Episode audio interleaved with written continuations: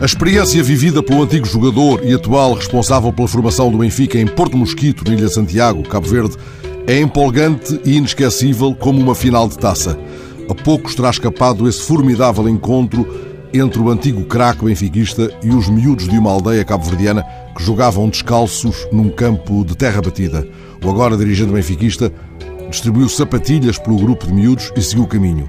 Quando voltou, apercebeu-se de algo insólito. Os miúdos jogavam só com uma sapatilha, tendo dado a outra a um amigo que não fora contemplado na distribuição original. Alguém perguntou a um dos miúdos: por que é que estás a jogar com um pé descalço? E ele respondeu: Eu estou a jogar com um pé calçado.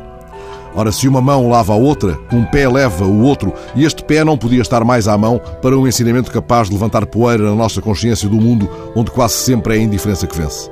O miúdo de Porto Mosquito está à altura do gesto de Nuno Gomes, e o gesto de Nuno Gomes é mais um exemplo de que se pode estar sempre dignamente em campo. Nuno deu-nos ao longo de uma carreira brilhante abundante prova disso.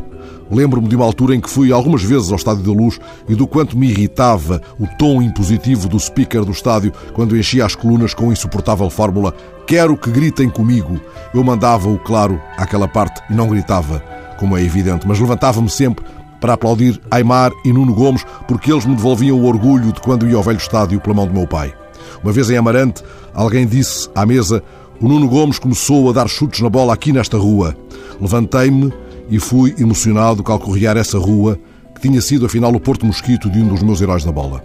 O que Nuno Gomes nos deu, ao trazer-nos agora o ensinamento de um miúdo com um pé calçado, foi um passe magistral, de algum modo continuado numa resposta dada ontem por Mário Lúcio Souza, ministro cabo-verdiano da Cultura, entrevistado por Carlos Vaz Marques no último número da revista 2 do Público. O ministro, que tomou posse calçando umas sandálias e que veste sempre roupa branca, fala a dado momento da casa onde nasceu e onde se comia quando havia.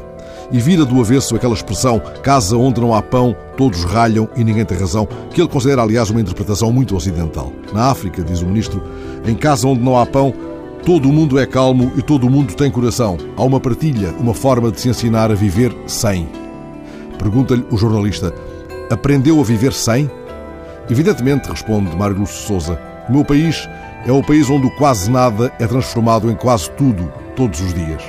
Foi afinal o que disse, por outras palavras, o miúdo de Porto Mosquito ao ponta de lança. Vê a nossa vida de baliza aberta.